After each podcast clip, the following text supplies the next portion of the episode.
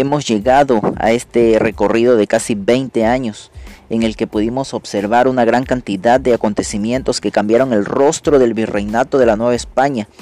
A la larga lista de inconformidades, injusticias, desigualdades y falta de oportunidades,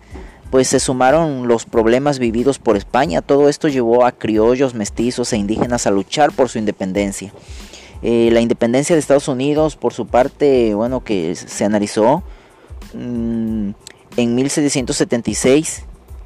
y la Revolución Francesa en 1789 fueron antecedentes que ofrecieron modelos alternativos de gobierno y que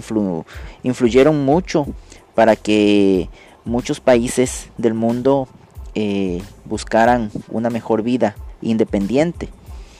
Al principio del movimiento armado en nuestro país, Hidalgo defendía la permanencia del rey Fernando VII en el trono español, condenaba la invasión francesa en España y criticaba el mal gobierno virreinal, pero con el paso de los meses Hidalgo incorporó las demandas de libertad, igualdad y justicia. Hidalgo fue derrotado y fusilado como lo, lo hemos analizado, pero continuó la lucha eh, por Morelos, quien planteará el diseño de una república con ciudadanos libres e iguales ante la ley eh, por su parte, Ignacio López Rayón y Nicolás Bravo se unieron a este grupo quienes buscaban definir un gobierno independiente que organizara las fuerzas dispersas del movimiento.